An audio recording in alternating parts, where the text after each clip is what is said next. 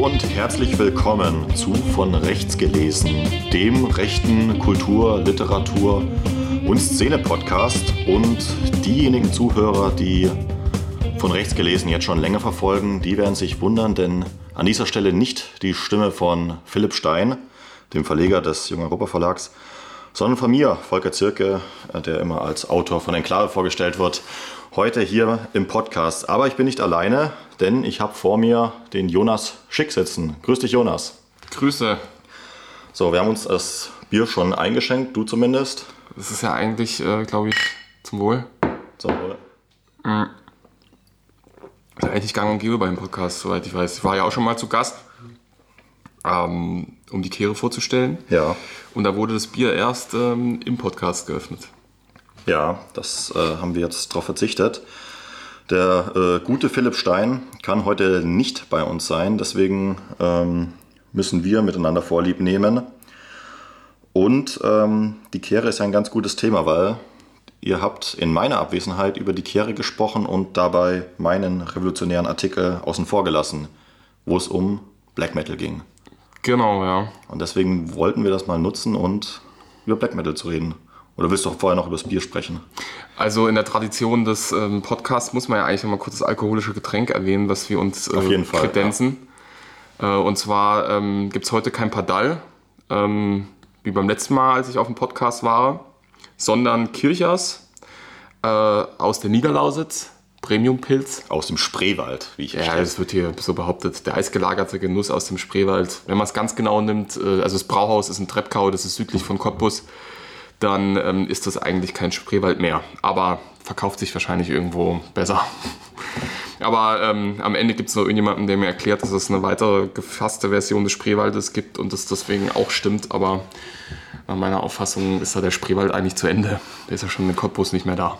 Ja gut, ähm, wir sehen mal, ob äh, es da Reaktionen von wütenden und erbosten Niederlausitzern gibt, ja. die sich denken, mein Gott, was labert dieser Wessi für eine Scheiße. Ich hoffe es. Gut, also wie angesprochen, wollen wir heute über das äh, etwa, etwas unkonventionelle Thema Black Metal sprechen. Ähm, ich habe jetzt in verschiedenen Zeitschriften in epischer Breite jeweils immer über das Thema Black Metal gesprochen. So, und ähm, wir haben mal per Zufall so festgestellt, dass du auch ein großer Black Metal-Fan bist. So, und ähm, ich glaube, wir müssen da bei vielen Zuhörern vielleicht mal bei Null anfangen. Was ist denn Black Metal überhaupt? Na, es fällt ja auf, um mal so deinen dein Faden fortzuführen, dass es ähm, viele Leute innerhalb der äh, Rechten gibt, die gerne Black Metal hören. Ähm, also jetzt sicherlich nicht die Mehrheit, aber es fällt auf, dass es da eine gewisse Häufung gibt. Ähm, wobei es, es natürlich auch sich so scheidet. Es gibt die einen, die finden das dann vollkommen entartet. Ja. Und es gibt dann so die andere Seite, zu der ich uns jetzt mal zähle, die das, ähm, ja, die das irgendwie als eine zeitgenössische Form von Kunst sehen, die durchaus Anknüpfungspunkte ähm, an rechtes äh, Denken hat. Und ähm, ich glaube, das ist dann auch eine Sache, wo, wo wir dann weiter später noch drauf eingehen werden. Aber was ist Black Metal? Um auf die eigentliche Frage einzugehen, was ist Black Metal überhaupt? Äh, es steckt da schon drin. Es ist einmal eine Spielform des Metal. Ja. Also hart gespielte Rockmusik, wenn man das mal so für vielleicht für den Musikantenstadel-Schauer äh, ähm, irgendwie äh, zusammenfassen möchte, damit er auch so circa weiß, worum es geht. Ähm, die meisten Leute werden es als Kakophonie erleben. Also, weil es sehr, ähm, also man muss, äh, wenn man sich mal den ganz ursprünglichen Black Metal anhört, dann ist das vor allem spartanisch, also weil schlecht aufgenommen, weil man auch gar nicht ja. so die Mittel hatte. Äh, irgendwo in einem Keller mit ähm, der, der Legende zufolge wurde, glaube ich, auch das erste Burzum-Album oder die ersten Burzum-Alben auf irgendeinem so komischen äh, Kassettenrekorder aufgenommen. Das waren die ersten Demos. Die, ja, genau, die Alben die wurden ja dann in den Kriegenhallen, glaube ich, äh, in Bergen aufgenommen. Mhm. Also die ersten Demos und dementsprechend, also man hat viel, man hat im Black Metal immer sehr viel Höhen ja. Ähm, das ist sehr höhenlastig, was. Ähm, für, für den Zuhörer, man, man hört den Bass nicht so. Genau. So. Äh, und das ist, ähm, leitet sich auch daraus ab, dass die Aufnahmetechnik, die man da am Anfang verwendet hat, halt also an, gemessen an normaler Tontechnik halt absoluter Schrott war und ähm, dementsprechend eigentlich auch äh, nach Maßstäben äh, einer guten Aufnahme ja. waren die ersten Black Metal Alben, also sind halt einfach Mist aus der Dose, um es mal einfach so zu sagen. Aber das macht natürlich auch diesen ganz eigenen äh, Klang aus ähm, den ja manchmal heute noch Bands probieren zu, also einfach so zu reproduzieren. Das war ja auch damals schon so ein bisschen Absicht, äh, um sich von diesem ja, Mainstream abzugrenzen, auch diesem Mainstream im Heavy Metal, ähm, denke ich, dass, dass diesen Hörgewohnheiten einfach entgegenzusetzen. Ja, man muss ja auch ähm, historisch, also musikhistorisch gesehen, ähm, entsteht der Black Metal ja zu einer Zeit, also Death Metal ist zu der Zeit sehr, sehr also relativ populär dafür, dass es eine, eine, eher eine Nischenmusik ist. Und wie der Name Death Metal schon sagt, das ist auch schon sehr brutal, aber ähm, ist dann im Vergleich zum Black Metal gut produziert, ja. oft. Ähm, kommt aus Amerika hauptsächlich, also es gibt viele amerikanische Bands und man hat natürlich auch die schwedischen Abformen, aber vor allem ist es mal eine besser produzierte Sache und ähm, da wollte man einen Gegengewicht schaffen. Ja. Und da muss man ja auch noch verstehen, dass vorher diese riesige Mainstream-Welle war in den 80ern. Äh, überall in den Charts war Metal als Hair Metal, äh, Clam Metal, also Mötley Crew oder sowas wird ähm, vielleicht auch noch dem einen oder anderen Begriff sein. Ähm, und äh, da wurden Nummer 1 Hits äh, gemacht. Äh, und Metal war ähm, Populärmusik, äh, Chartmusik, Popmusik und äh, Black Metal war äh, so eine Gegenbewegung dazu. Und ähm, interessant ist auch, es ist ja auch eine europäische Gegenbewegung. Ja. Also es entsteht ja in, in Norwegen. Genau, ja, das ähm, ist, glaube ich, ganz wichtig festzuhalten, auch um das zu verstehen dann. Genau, also und, und alles, was sich dann so mit verbindet, ist, äh, es ist so eine, ja, es ist einfach erstmal so eine Anti-Haltung. Wir produzieren jetzt auf, äh, in Anführungszeichen, schlechtem Niveau und ähm, wir überziehen bestimmte Aspekte, die für den Metal charakteristisch sind, was das Musikalische anbelangt. Also ich habe maximal verzerrte, die sind noch verzerrter teilweise, die Gitarren. Dann ähm, wird das in so einer Tremolo-Art und Weise gespielt. Ähm, man kreischt äh, hauptsächlich nur noch auf Höhen. Also wenn man äh, äh sich Death Metal anhört, dann ist es tiefes Gecrole, nennt man das äh, ja, so. Ja. Ne? Und im Black Metal dominiert vor allem das Kreischen. Also ähm, wenn man sich die, der Außenstehende wird überhaupt nichts verstehen. Also der, dessen Ohren nicht ähm, damit, äh, also dessen Ohren nicht an solche Musik gewöhnt sind. Äh, meine ersten harten Black Metal Sachen, äh, die ich gehört habe, da habe ich kein einziges Wort verstanden. Ähm, ja, ja gut, aber das ist ja dann. Das ist ja auch, es geht ja auch bei der Musik mehr um die Atmosphäre. Ähm, aber wenn man sich so ein bisschen dann dran gewöhnt und es öfters hört, dann, ähm, ich sag mal, bei den etwas klarer produzierten Sachen und die auch nochmal jetzt nicht ganz ins absolute Totalgekreische äh, verfallen, ähm, dann fängt man an, auch sogar den Text dann irgendwann mal rauszuhören. Ähm, das, sind so, das sind so Kennzeichen. Und ähm, ja, es war vor allem von jungen Menschen getragen. Wie waren, das waren die 16, 17, 18, irgendwie so in dem Dreh, ja. manchmal auch ein bisschen älter. Unterschiedlich, aber die waren auf jeden Fall blutjung, würde würd ich mal sagen. Ähm, es gibt ja dann auch das Beispiel hier, Dissection und sowas, die dann wirklich 17 Jahre oder so waren. Das ist, aber gut, das ist ja dann schon tiefe Materie. Aber es ist ähm, sehr jung, es hat so auch so ein bisschen Parallelen zum Punk, könnte man sagen, in den 70ern und 80ern, was ja auch eher so ein Gegen, eine Gegenbewegung war zu diesem ja, Stadion-Rock Rock und, und, und Progressive Rock und dieses ganze überladene Zeug, dass man irgendwas sehr, sehr Simples findet, was auch eben, ja, eben nicht Mainstream ist und was es dann ironischerweise doch geworden ist. Ne? Ähm, so, das sind so, glaube ich, mal die, die, die Grundlagen.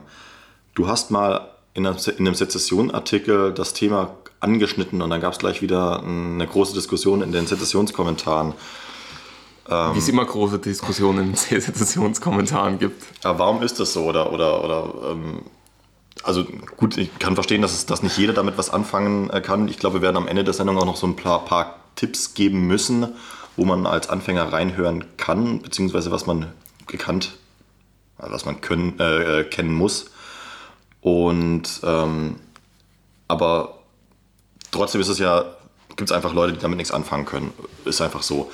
Aber trotzdem spaltet sich ja da auch irgendwie, es ist so eine prinzipielle äh, Frage, wie man Kunst im, ja, in der heutigen Zeit auffasst, ob man Black Metal jetzt als Kunst, als Unterhaltung akzeptiert, auch in einem äh, rechten Rahmen oder eben es als degenerierte, de, degenerierten Krach ablehnt.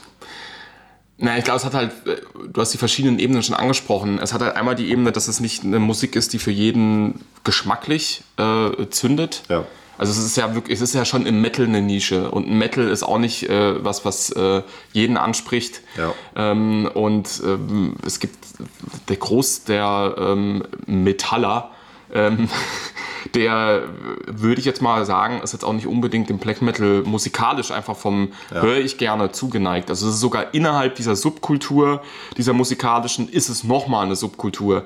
Also ich glaube, dass da natürlich auch viel Ablehnung äh, herkommt, weil es einfach als Krach wahrgenommen wird. Ja. Ähm, das ist ein Faktor und der andere ist dann so eine ähm, was du schon angesprochen hast, so eine äh, typische konservative Haltung, dass das ähm, eine degenerative Form jetzt im Vergleich zur, zur äh, ernsten Musik ist, zur E-Musik, zur Klassik.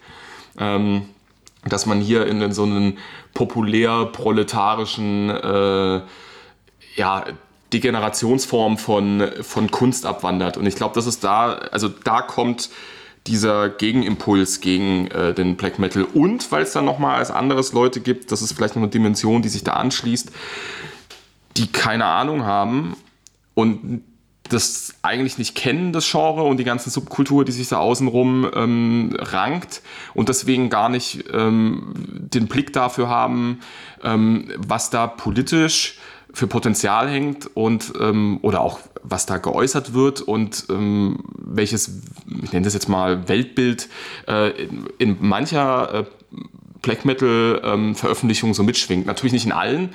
Es gibt so, ich glaube, Kositzer hat das mal angeführt, ähm, den Black Metal, den sie, äh, was sie dann so vorhält, sind so, so postpubertäre äh, Wallungen oder vielleicht auch einfach schon nur pubertäre Wallungen. Ähm, und es gibt so manche Bands, die dann auch auf diesem Satan-Image äh, halt einfach irgendwie nur so rum. Es ist einfach dann lächerlich. Stimmt, das haben wir vergessen vielleicht zu sagen. Das ist ja auch ein wesentliches Merkmal von Black Das Metal, dass immer dieser ähm, Satanismus. Mit, mitschwingt. Ähm, Deswegen mal, auch Black Metal als schwarzer Metall. mal ernst gemeint, mal nicht so ernst gemeint. Und es gibt ja auch unterschiedliche Ausprägungen des äh, Satanismus. Ja, das ähm, muss man auch, für, auch mal so festhalten. Ähm, aber das ist dann Ja, also es gibt es in einer, in einer ganz pubertierenden Form, äh, wo es dann auch einfach nur so, ne, also auch völlig für die Katz ist und ähm, dann, wo ich dann auch die Kritik verstehe, wenn es auch gerade um, ums Inhaltliche geht. Ähm, aber es gibt halt viele Bands in diesem Mosaik all dessen, was, was der Black Metal darstellt, die äh, darüber weit hinausgehen.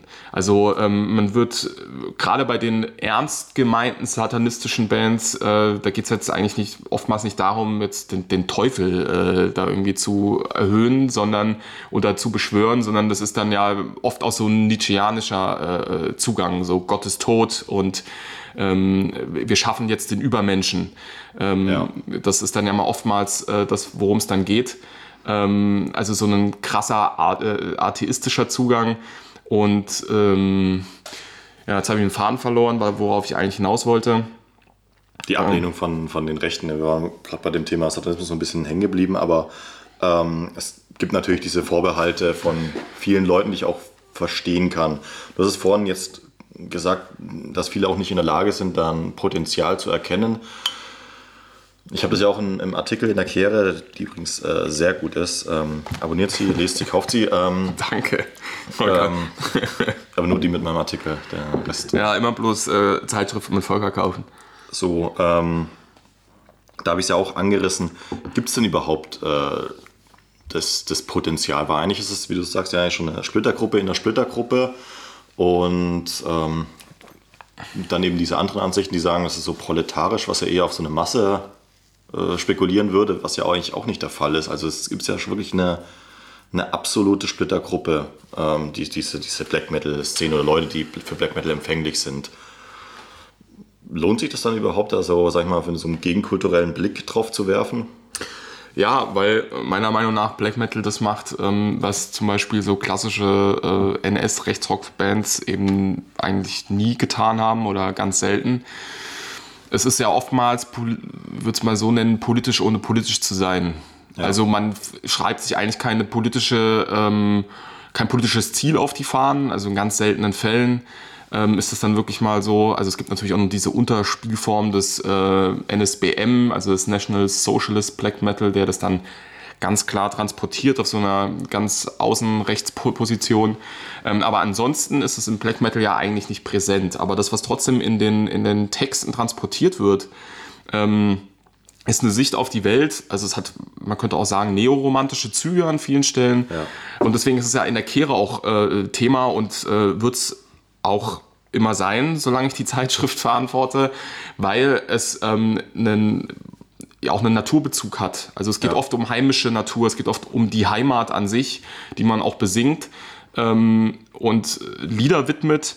Ähm, und ich habe ja auch auf, auf dem Kehre-Blog äh, so eine eigene äh, Kolumne da aufgemacht mit Ökologiker und Musiker, wo ich zwei Sachen aufge... Nee, ein äh, ähm, Lied aufgegriffen habe, eine Band, die im Black Metal zuzuordnen ist, die... Ähm, die das ja massiv praktiziert. Also hier Sauer oder wie man sie richtig ausspricht aus, aus Schottland.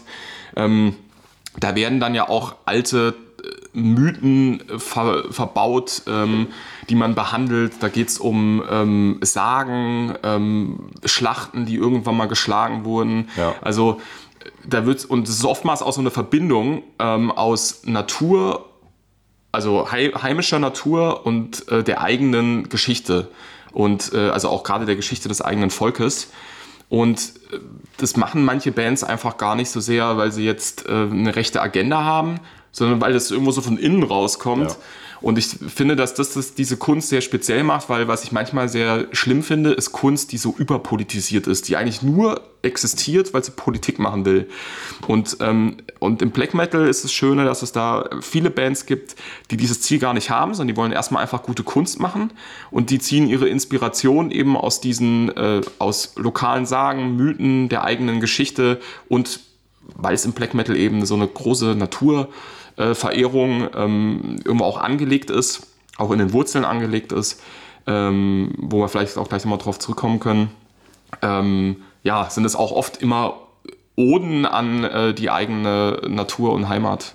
Es ist ja ähm, vor dem Hintergrund immer ganz interessant zu beobachten. Also ähm, die neue Rechte hat sich ja dieses Thema Gegenkultur ähm, schon auf die Fahnen geschrieben. Trotzdem muss man natürlich jetzt im kritischen Rückblick schon feststellen, dass es A nicht so viele Projekte gab und B ähm, viele Musikprojekte gerade ähm, der gegenkulturellen Rechten ähm, immer so ein ja, äh, Problem mit der Authentizität hatten. Also dass es immer gewirkt hatte, als muss man das jetzt machen, um eben ähm, bestimmte Leute zu erreichen. Und ähm, das ist zum Beispiel, glaube ich, beim Black Metal gar nicht der Fall, weil die Leute das halt ohne einen politischen Hintergrund machen, aus, ähm, weil sie das, ähm, ja, klingt so ein bisschen romantisch, aber sie fühlen das halt so. Und ähm, das ist, glaube ich, relativ wichtig und ein ganz guter Anknüpfungspunkt, weil man dann ja auch feststellt, ähm, dass es da eben ja, Verbindungen gibt ähm,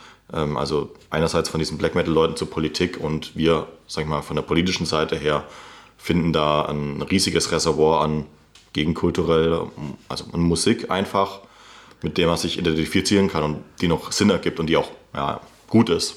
Einfach.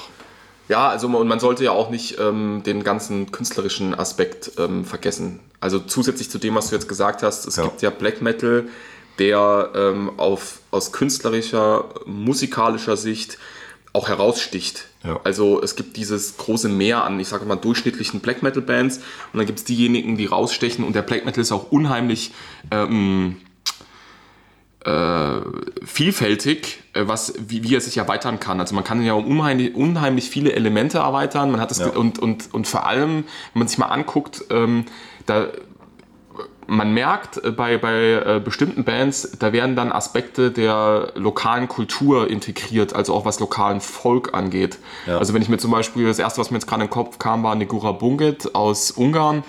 Da ist, ähm, ich habe es ja wahrscheinlich falsch ausgesprochen. Sind es, nee, doch stimmt, das sind, das sind, das sind Rumänen, genau. Also da hat man auch, ähm, ähm, die integrieren ja so lokale Folk-Elemente. Ja. Ähm, und so zieht sich das durch die, durch, durch die ganzen Bands, weil also Black Metal angefangen in Norwegen hat sich dann ja irgendwann als einen, also es wurde zum Export. Es ist ja. ja auch der größte kulturelle Export der Neuzeit aus Norwegen.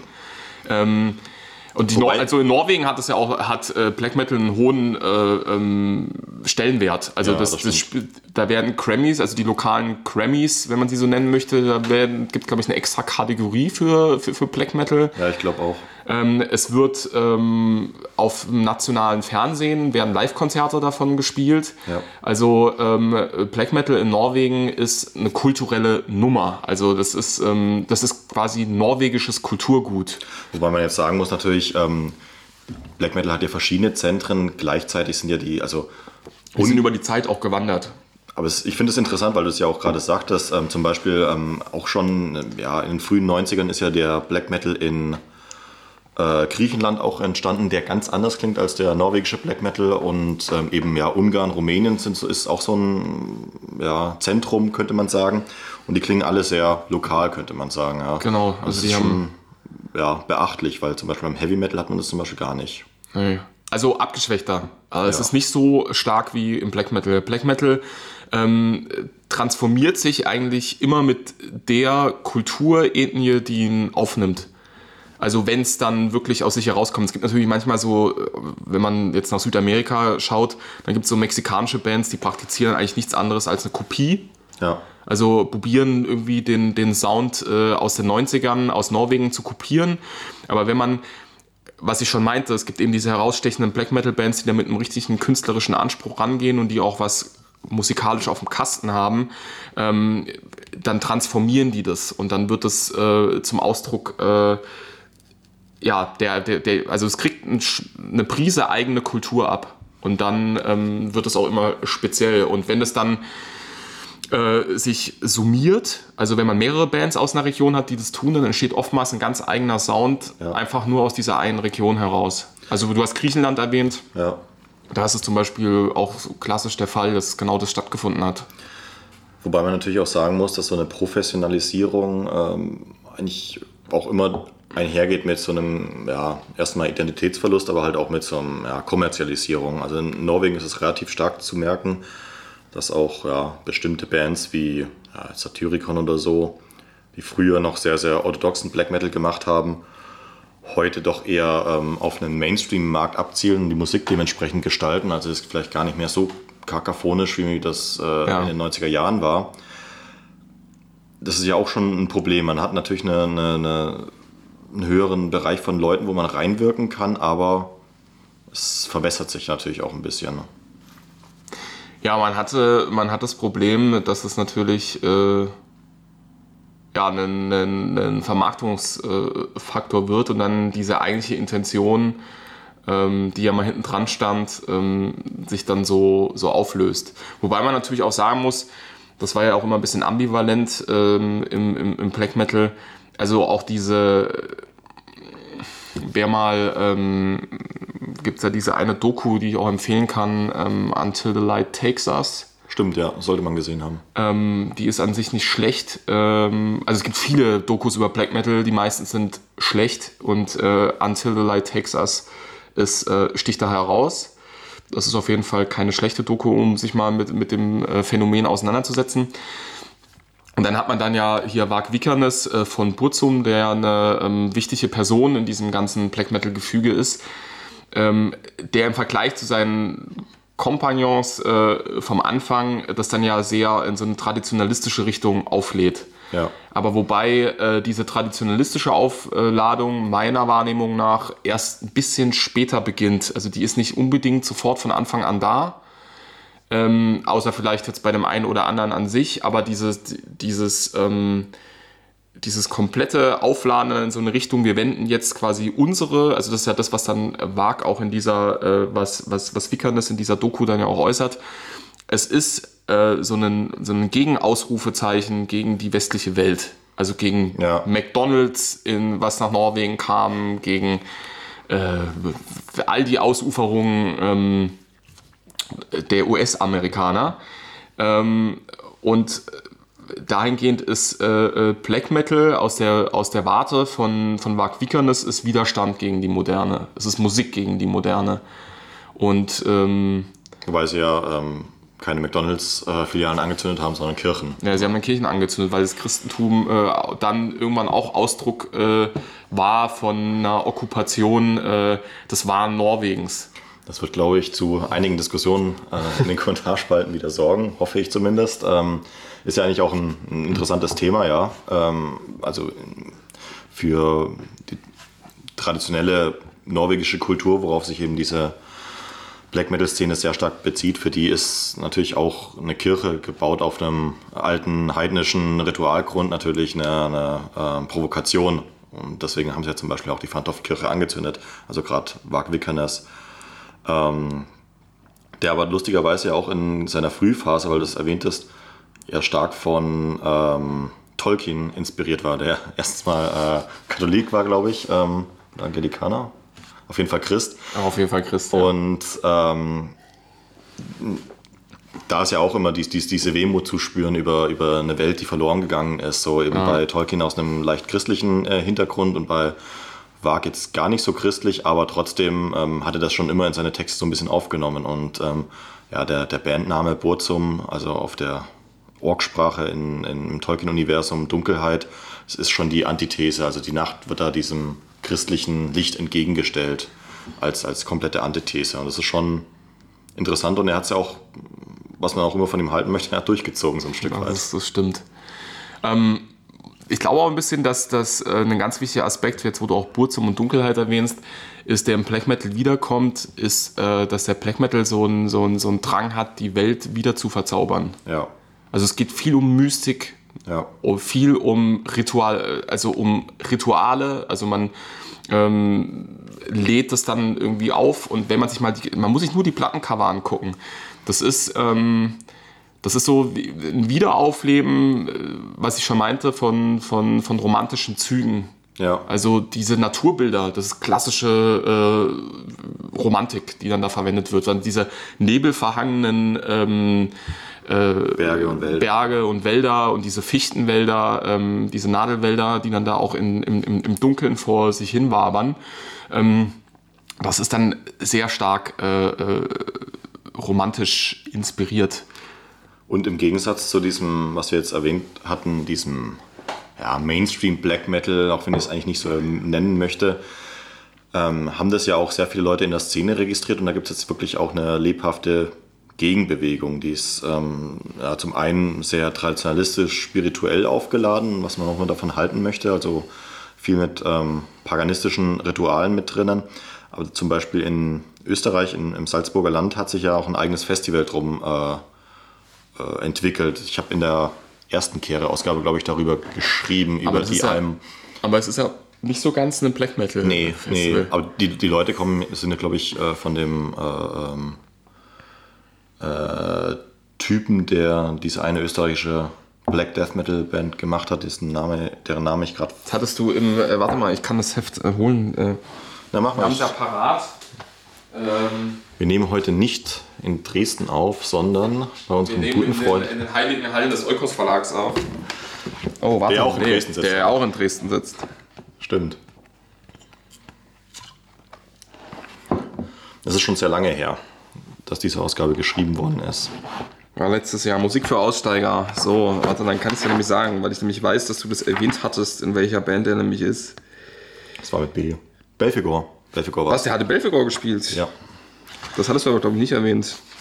Ja, das ist ja so Death äh, Black Metal so. Ja, aber es ist auch einfach der Hintergrund, wo die herkommen. Ich glaube, da ist Black Metal immer eine, eine wichtige Rolle gewesen, aber wie du richtig sagtest, gibt es da auch andere Musikgruppen in diesem Fahrtwasser, ähm, die dann eben zu diesem Festival explizit ausgesucht werden, die halt meistens so einen äh, spirituellen Hintergrund haben. Ich hatte es reingeschrieben, Hexwessel ist da so ein äh, Name, aber auch sehr, sehr viele, sehr viel unbekanntere Bands.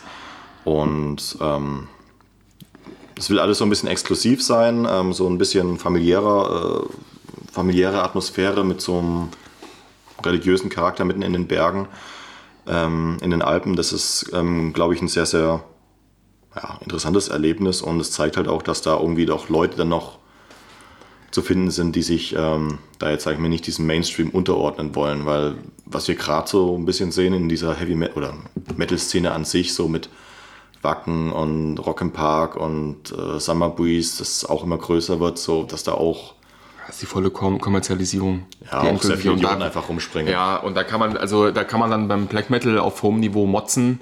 Wenn man sich die Festivals anguckt, dann weiß man, wie richtig äh, zu Ende durch exerzierte Kommerzialisierung aussieht. ja.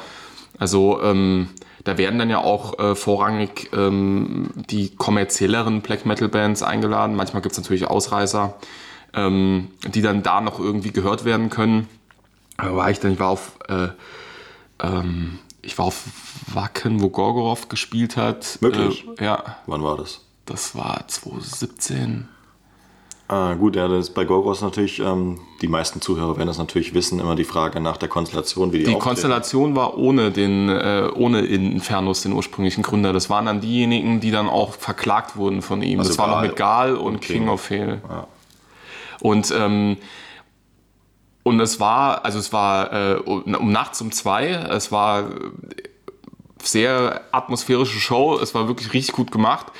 Und man hat aber gemerkt, dass der Großteil des Festivals damit nicht so viel anfangen kann. Es gab so ein paar Leute, die hast du sofort rausgesehen, die sind richtig Ja. drauf steil gegangen und ähm, äh, fanden es richtig geil und waren eigentlich hauptsächlich deswegen, also man hat so gemerkt, das waren ähm, die ordentlich eingefleischten und der Rest war so da, weil es war äh, was Kurioses und es war dann trotzdem noch ein Hauptakt und man musste sich jetzt irgendwie angucken, aber so richtig gefühlt haben das dann, also es war jetzt nicht voll wie bei Iron Maiden, die da ja auch Ja. gespielt haben, ähm, aber die, die, der, der Ausrasterfaktor war, war natürlich, also die, viele Leute konnten damit halt nichts anfangen.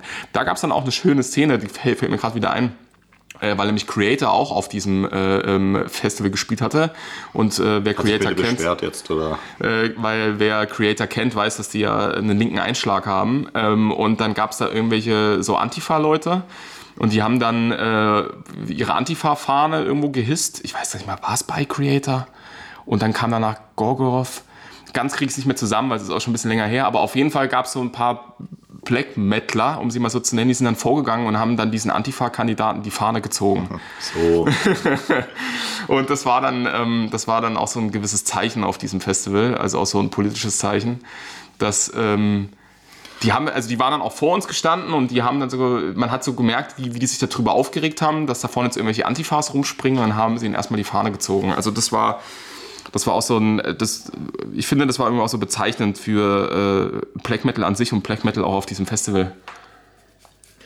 ja, aber äh, ist eine lustige Anekdote. Ich habe auch eine auf Lager, ähm, nämlich äh, Watain live. Ja. Ähm, ähm, Watain sind äh, Schweden, die auch sehr bekannt dafür sind, ähm, noch relativ ähm, orthodox satanistisch unterwegs zu sein. Und ähm, ja, die haben auf ihrer Bühne immer dann äh, so Feuer und äh, der äh, äh, Sänger ähm, baut immer ähm, so einen kleinen ja, Schrein auf vor dem Schlagzeug. Ähm, ähm, Eric Danielson heißt er, glaube ich, ähm, Daniels Sohn. Und ähm, er ist, äh, müsst, ihr müsst euch mal vielleicht äh, Interviews mit dem, mit dem ansehen. Er ist eine sehr spezielle Gestalt, der auch gerne viel Müll erzählt. Und ähm, er wurde aus der zweiten Reihe, ich bin glaube ich in der ersten gestanden, wurde er beleidigt von einem Besoffenen, der die ganze Zeit den, den Stinkefinger gegen Richtung Bühne gehalten hat und gerufen hat, Eric, fuck you, Eric, fuck you. Und ähm, es ist nicht so wie, ähm, ja, weiß nicht, Metallica, wo man dann ähm, das ignoriert und professionell seine Show runterspielt. Und der Typ ist dann, also Eric Danielson ist dann ähm, in den Bühnengraben gesprungen und äh, hat mit dem Mikrofon auf diesen Typen eingeschlagen. Und dann hat man dann während dem Konzert so dieses Dump, Dump, Dump gehört, während das Mikrofon auf, das, auf den Kopf von diesem Typen einschlug. Ähm, er wurde dann von den, äh, von den Securities, äh, wurde der Sänger dann wieder auf die Bühne gebracht und ähm, wurde dann weitergespielt und der Typ ist dann auch wieder aufgetaucht ähm, im Publikum hat weitergerufen, Eric, fuck you, Eric, fuck you. Und ähm, daraufhin hat der Eric Danielson eben einen Teil von seinem Schrein, also so Knochen oder so Holzscheite, so brennende Holzscheite waren es, glaube ich, genommen und ins Publikum geschleudert auf diesen Typen. Und das, das war beim Summer Breeze, ähm, wenn ich mich recht entsinne, oder ja, vielleicht beim Partisan ist äh, unerheblich, aber so ein relativ großes Festival eigentlich schon, ähm, wo diese Art von Publikumsinteraktion eigentlich gar nicht mehr stattfindet. So, das fand ich schon lustig. Es war auch so eine Black Metal-Attitüde, einfach hier so scheiß das Publikum, ich werfe da jetzt Zeug rein. Und nicht so cool, aber ähm, ist sehr, sehr lustig eigentlich. Apropos Festival ist ein gutes Stichwort, weil ähm, das fällt dann nämlich auch auf, wenn die Black Metal-Szene unter sich ist. Da regen sich dann auch immer die, die gewissen linken Portale auf. Ja. Ähm, da kehrt man sich nicht so richtig um Distanzierung. Also da ist es dann auch normal oder gehört auch zum guten Ton. Das ist dann jetzt einfach Black Metal. Und ähm, wenn dann da Bands äh, mit auftreten, die dann, dann doch schon einen politischeren Einschlag nach rechts haben, dann ist das normal. Also das ähm, wird dann normalerweise, natürlich nicht immer, es kommt auch auf den Druck drauf an und wo dieses Festival stattfindet, in welchem Land, ähm, dann gehört das irgendwie einfach dazu und dann macht man da auch gar keinen, äh, da tanzt man nicht irgendwie außen rum und äh, scheißt sich ein oder so. Und ähm, ja, wir hatten das ja gehört, gehört einfach dazu so. Wir hatten das ja erlebt, zuletzt vor Corona, das war Ende 2018 dann, oder, ja, 2019, diese Tour von Mgwa Ja. in Polen, ähm, die ja, denen ja auch dann vorgeworfen worden ist, ähm, zu rechts zu sein, wegen, ja, sie kennen, wahrscheinlich kennen die auch Rob Darken von Graveland, äh, weil er zufällig auch Pole ist oder so. Und ähm, weil die in anderen Bands gespielt haben vor 20 Jahren und, und da ist so ein Kram, der dann immer den Leuten vorgeworfen wird, also klassische Kontaktschuld, wie wir es halt kennen. Und ähm, die haben sich ja nicht sonderlich drum geschert. Es gab dann, glaube ich, im, im äh, Szene-Magazin Death Forever ein klärendes Gespräch. Und ich glaube, Myga haben die, also die Polen, haben die, glaube ich, dann noch so ein bisschen ausgelacht, indem sie dann tags darauf das Album Age of Excuse äh, veröffentlicht haben, um diesen, ja, das ist so typisch deutsche Eigenschaft, dann diesen Leuten nochmal den Stinkefinger zu zeigen. Ähm, weil die auch eigentlich nicht darauf angewiesen sind, irgendwie von Leuten gemocht zu werden. Also es ist natürlich nett für die Verkaufszahlen, aber ich glaube zum Beispiel Münkwa, die verkaufen alle ihre Alben selber. Also ähm, alles, was da irgendwie verschickt wird, ähm, packen die selber und ähm, versenden das selber, produzieren die ganze Musik selber. Ähm, die arbeiten beide, ähm, glaube ich, äh, in normalen Berufen. Denen ist das halt scheißegal. Also wenn dann irgendwie eine deutsche Antifa-Gruppe her sagt und hier das Konzert in Berlin könnt ihr aber nicht spielen, dann sagen die, ja gut, ist mir egal. In Brandenburg ist Ausweichtermin oder in Zwickau. Ja, also das, ähm, das ist natürlich auch das, was auffällt. Also es gibt keine andere, ähm, ich nenne es mal Musikszene, die im ähm, in Anführungszeichen normalen äh, Gesellschaft agiert, die, ähm, die das so nicht juckt. Ja. Also woanders wird sofort sich distanziert und das kann alles nicht stattfinden und gleich wird es dramatisiert. Und im Black Metal schaut man einfach, dass man so lange durchzieht, ähm, wie es geht. Also es gibt ja manchmal so Sachen, wo dann, wo dann doch irgendwie, aus was für Gründen auch immer, dann, dann ein Riegel vorgeschoben wird oder weil zum Beispiel in Deutschland vielleicht sogar noch so dann irgendwann das Ordnungsamt oder wer auch immer einschreitet. Aber ähm, wenn solche äh, ge staatliche Gewalt dann da nicht agiert, dann interessiert das einen eigentlich normalerweise nicht so richtig. Also in Ja. dieser, ich sag jetzt mal, richtigen Black Metal-Szene. Trotzdem müssen wir natürlich noch mal, also ich würde ja auch sagen, dass Black Metal sozusagen der Punk ist, ähm, auch wenn es jetzt natürlich jetzt nicht mehr so akut ist wie in den 90er Jahren, ähm, trotzdem noch ähm, mehr Widerstandspotenzial hat als äh, anderswo, einfach weil alle anderen Musikrichtungen auch so weit kommerzialisiert sind, dass ähm, da ja, nichts Kritisches mehr geäußert werden kann, weder zum, zur Gesellschaft an sich noch irgendwie zu bestimmten politischen äh, Vorkommnissen. Trotzdem gibt es natürlich noch ein Problem, gerade so mit diesem, wir hatten es ganz am Anfang angesprochen, mit diesem typisch konservativen Habitus. Und wir haben das eben in Ungarn, in Polen und ähm, in, in anderen Ländern, aber sicher auch in Deutschland, dass ähm, sich gerade so Black Metal-Musiker dann in Widerspruch mit den konservativen Regierungen finden, weil die zum Beispiel dann ja, katholisch eingestellt sind oder ähm, ich glaube, in Weißrussland gibt es auch regelmäßig Probleme, weil die einfach diesen, diesen Widerstandsherd dann nicht dulden. Also etwas, das sich gezielt der staatlichen Kontrolle dann entzieht. Ähm, ich bin mal gespannt, wie sich das die nächsten Jahre entwickeln wird, so gerade in Polen oder in Ungarn. Ich glaube, dass da natürlich auch der Faktor liegt, dass die, ähm, dass die entsprechenden konservativen Parteien auch äh, an, an der Macht sind und auch so ein gewisses, da ist glaube ich noch so diese typische äh, Einstellung, die ja auch teilweise noch in diesem alten bundesrepublikanischen Ko Konservatismus äh, festhängt. Man ist ja nicht in der, wirklich in der Opposition, sondern man hat noch so das Gefühl, dass man in diesen ganzen ja, Äm Ämtern drin sitzt und dass der Staat noch einem irgendwie gehört. Und, ähm, und dann ist es halt dieser klassische christliche Impetus, gerade in Polen, also Ja. wenn diese überkatholisch sind. Also da ist man ja nicht nur katholisch, da ist man ja nochmal katholisch drüber. Ähm, die sehen ein umgedrehtes Kreuz auf irgendeinem, ähm, auf irgendeinem Konzert und dann geht bei, bei denen der Rollladen runter. Also, ähm, und ich glaube, man darf auch die, die, den durchschnittlichen Menschen nicht überschätzen, der nicht dazu in der Lage ist, ähm, irgendwie ein Phänomen äh, vollumfassend zu reflektieren, sondern der sieht eine Sache und dann ist er getriggert, um dieses ähm, Modewort zu verwenden. Ähm, und man tut ja immer auf der Rechten gerne so, als ob die Linke äh, immer nur irgendwelche Trigger-Points hätte.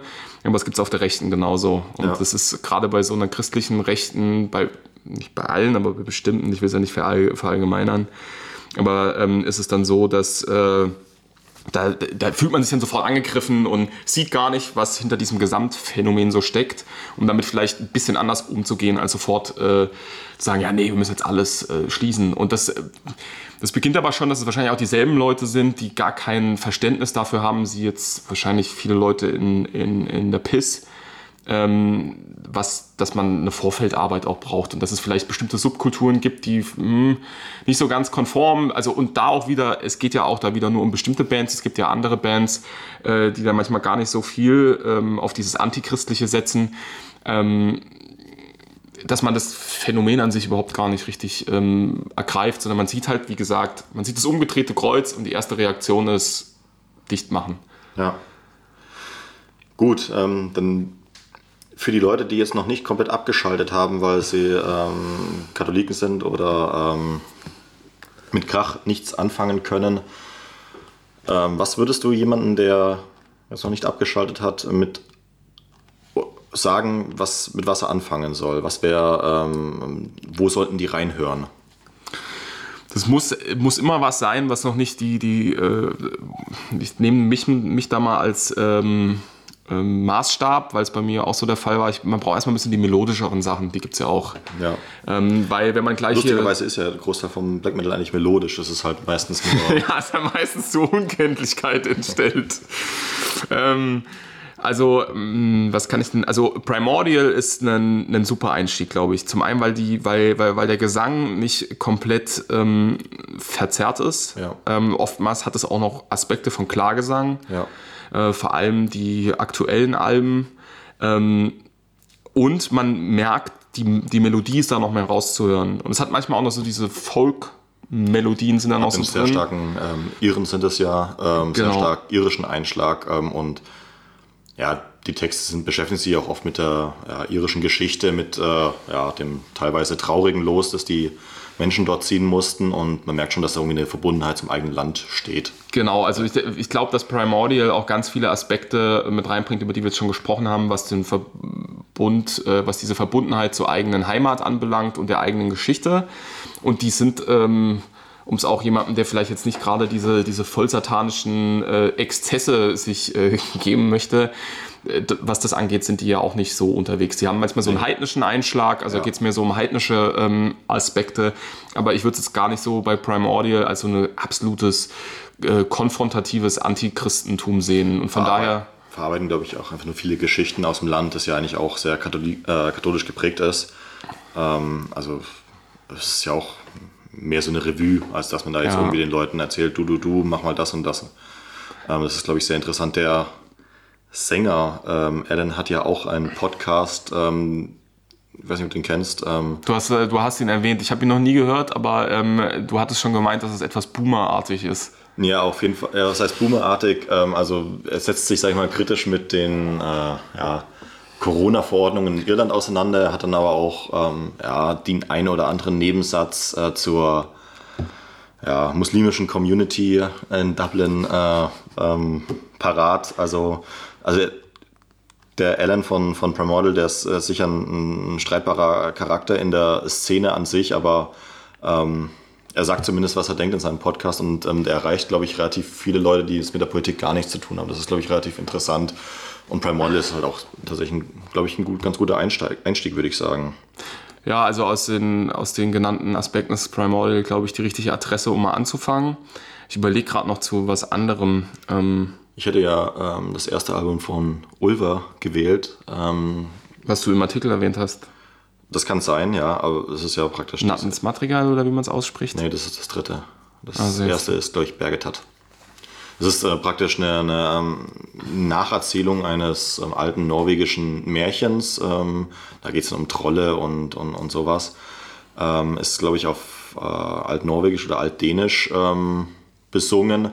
Und ich würde es deswegen wählen. Einerseits ähm, ist es nicht so die Hardcore-Keule, also es ist nicht ähm, übermäßig schnell gespielt und auch nicht ähm, ausschließlich mit Schreigesang, sondern auch viel so eine Art ähm, ja, opernhaften Klagesang, der da reinkommt und viele folkloristische Elemente, also dann Momente, wo dann äh, äh, die Musiker vom Gaspedal gehen und mit Akustikgitarre unterwegs sind.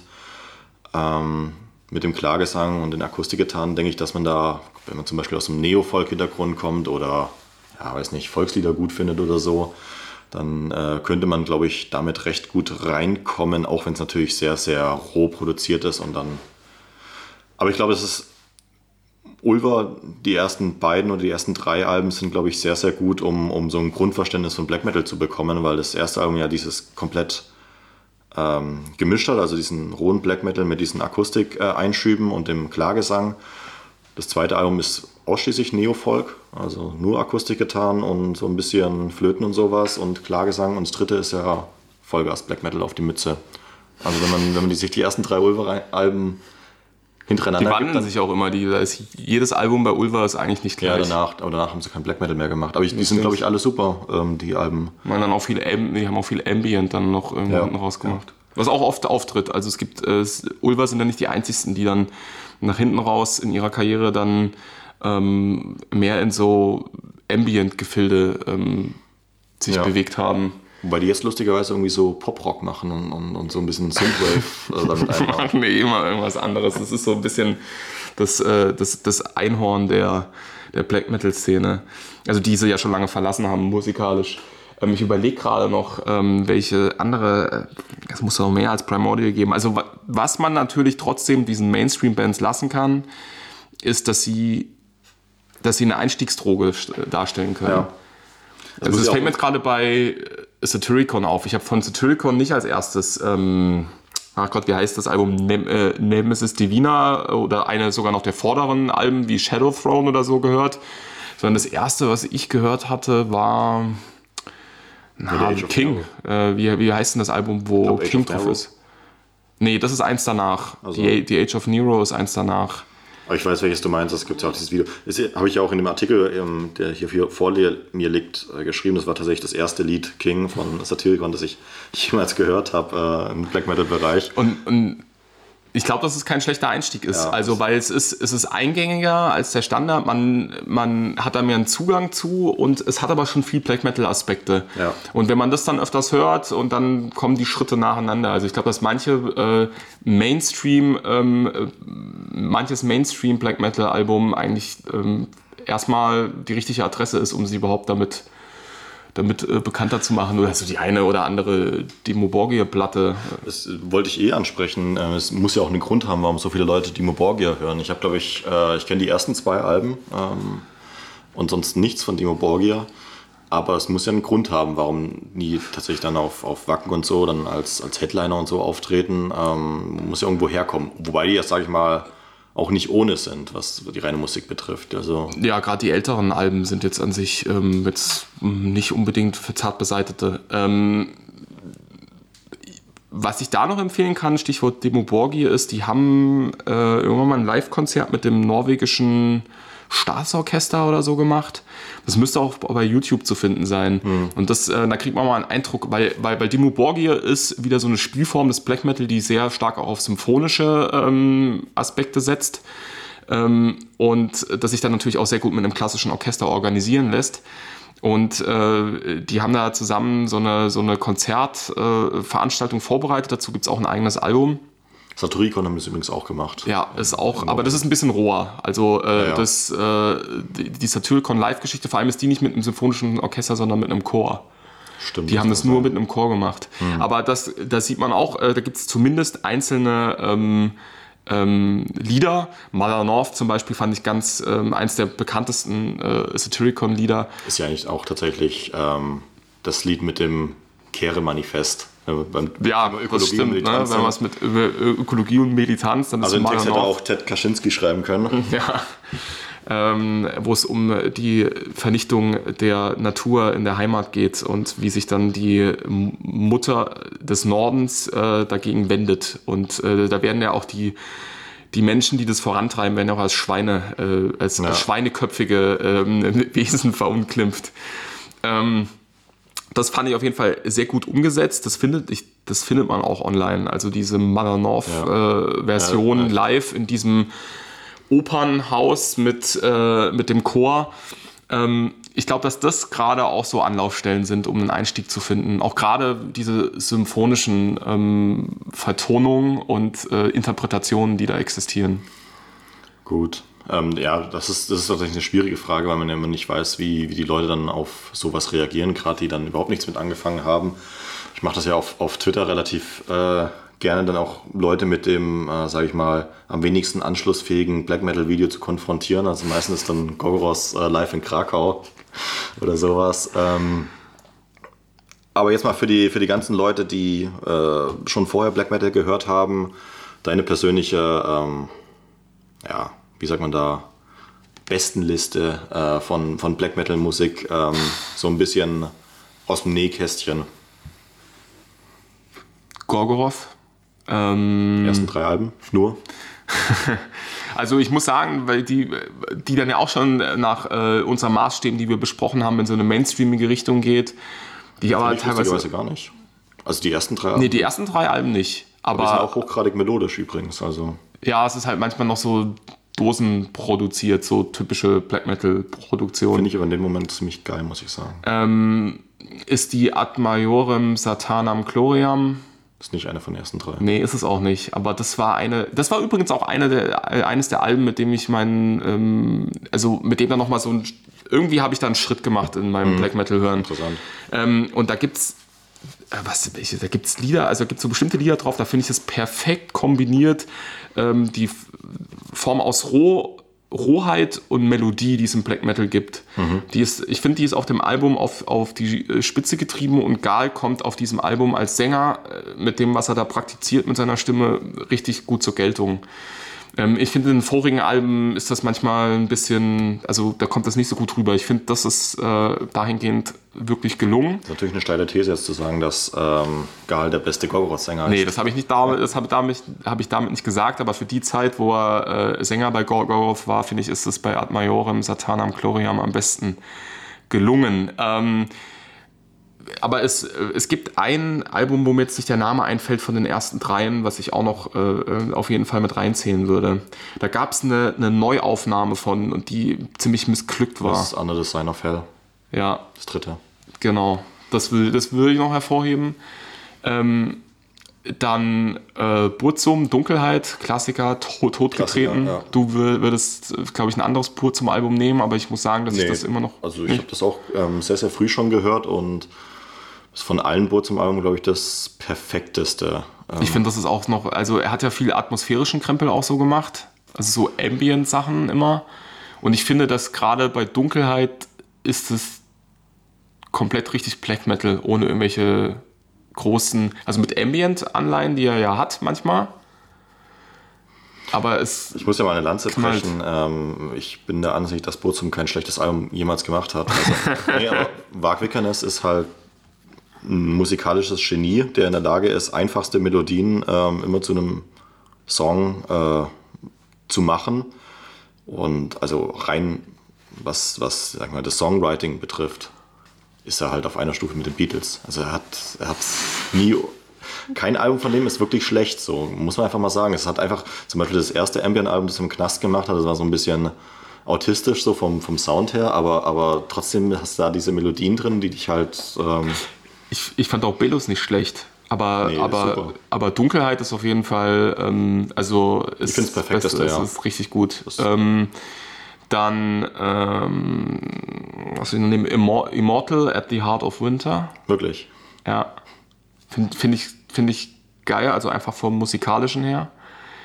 Ähm, die Nemesis Divina von äh, Satyricon ist sehr gut. Ähm, die würde ich da mit reinnehmen. Also auch einfach wegen äh, dem ökologischen Kampfsong. Ja, es sind aber noch ein paar äh, andere drauf. Also ähm, ich werde es jetzt wahrscheinlich falsch aussprechen hier. For Hexetted oder wie es heißt. Ähm, ist auch noch richtig gut. Von wem? For Hexet. Das ist ein Song oder ich weiß, ich spreche den falsch aus, ähm, der auf dem ne Ach so, ja, Nemesis ja, der ja. Divina Album drauf ist. Ähm, ich probiere jetzt mal ein bisschen aus Norwegen wegzugehen. Ähm, Primordial auf jeden Fall. Dann muss ich jetzt noch überlegen. Ähm, ich finde, dass die. Ich mache aber immer den. Äh, ähm, ich nenne immer das Album falsch. Ähm, das ist die Albe nach The, das Album nach The Gathering Wilderness. Ähm, ich finde, da ist das äh, perfekte Amalgam aus alten Primordial und neuen. Da ist S. Romeburns drauf. Naja, kenne ich, habe ich letztens wieder gehört. To the Nameless Dead. So, ja. Genau, das finde ich, äh, das sollte man sich auf jeden Fall anhören. Das, Das ist ja finde ich das der- Schaffenshöhepunkt von Primordial. Da ist ja auch der Primordial-Übersong drauf. No Nation, no Nation on this Earth ist da auch drauf. Nein, das erste Lied. Ich komme aber gerade auch nicht auf den Namen. Ähm, ja, man kann, da ist jeder, da ist jeder Song. Das kannst du wirklich einfach, das, das, das Album ist von vorne bis hinten, wie bei Dunkelheit auch. Das, da ist Das stimmt, ja. jedes Lied ist da, ähm, da brauchst du nirgendwo drüber klicken. Ähm, Finde ich, brauchst du beim im, im Immortal, äh, beim, äh, bei, bei dem Album, was ich erwähnt hatte, auch nicht. Ähm, mm, mm, mm, muss ich noch eins nennen? Ja, Ja, die, die, die Section-Alben sind natürlich auch noch richtig gut.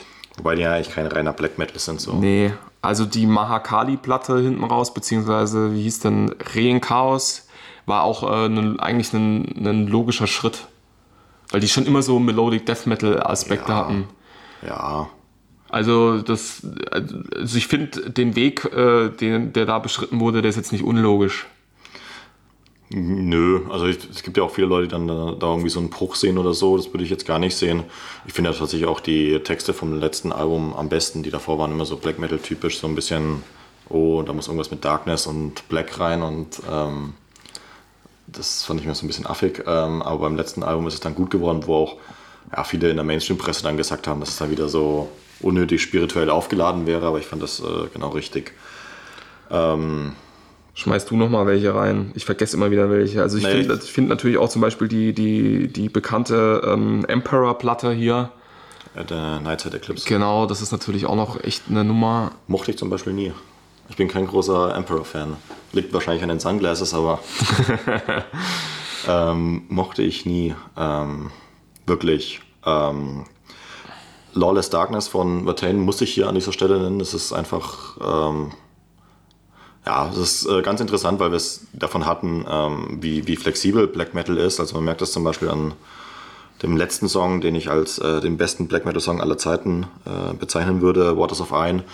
Ähm, so ein bisschen wie, wie, wie viel da reinspielt. Da hast du sehr viel so, ja, auch schon wieder so, so Heavy Metal äh, Sachen drin, so ein bisschen, was so ein bisschen in so Hardrock der 70er Jahre geht. Das, das klingt irgendwie so ein bisschen atypisch, aber ich finde, es passt sehr gut ähm, da rein und halt äh, grandiose Texte und ja, grandiose Stimmung, Atmosphäre vom Album.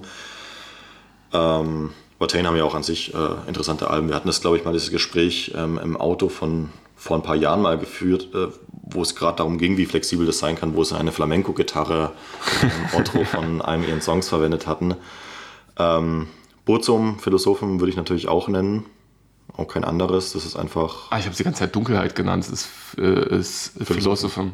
Philosophen. Oder wie man auch immer es ausspricht. Ja, ist ja Ich habe äh, es einfach nur Dunkel Dunkelheit ist ein, ist ein Lied drauf, genau. so. so.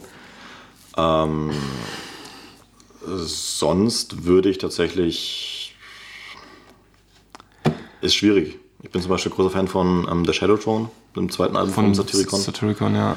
Ich mag aber lustigerweise auch, und ich weiß, dass es dafür wieder ähm, böse Instagram-Nachrichten gibt, ähm, das selbstbetitelte Album von 2014 oder so von Satyricon sehr, sehr gerne. Mit dem habe ich äh, angefangen, tatsächlich auch so ein bisschen dann wieder von diesem ganzen Heavy-Metal-Trip runterzukommen und mehr so Black Metal zu hören. Ich finde, dass es von den neueren Alben eins der besten ist. Ja. Es hat grandiose Texte, also muss man sich mal ähm, durchlesen.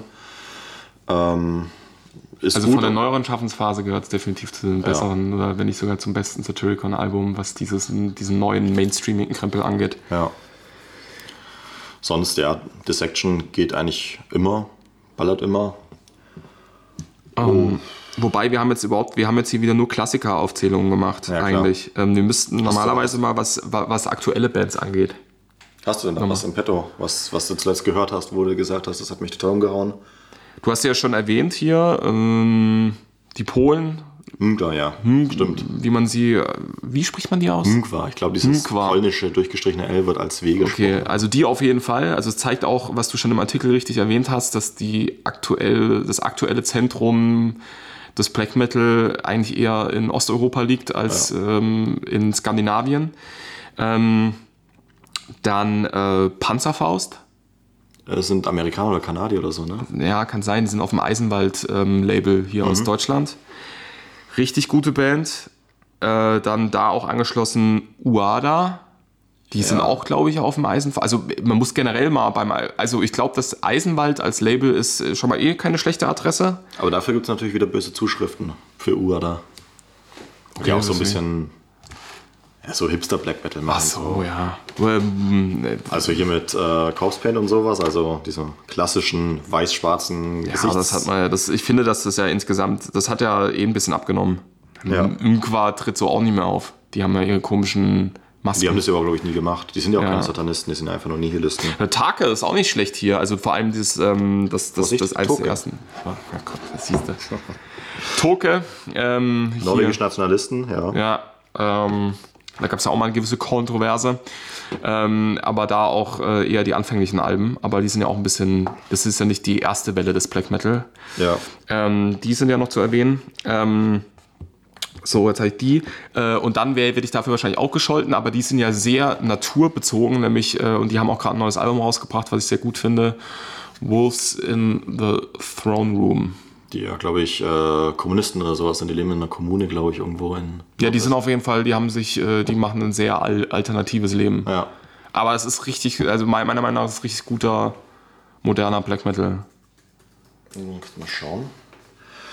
Ähm, ja, gut, wir hatten jetzt, glaube ich, ähm, sehr viele Klassiker eingeworfen. Ich würde jetzt noch kurz den Namen Agerloch mit einwerfen. Ähm, Und äh, ich muss mich mal kurz entschuldigen, weil das Bier mich drückt wie Sau.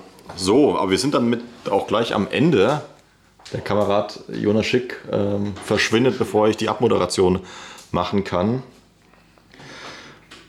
Ich hoffe, ähm, ihr hattet Spaß beim Zuhören, konnten vielleicht den einen oder anderen überzeugen, ähm, mal in das Phänomen Black Metal reinzuhören.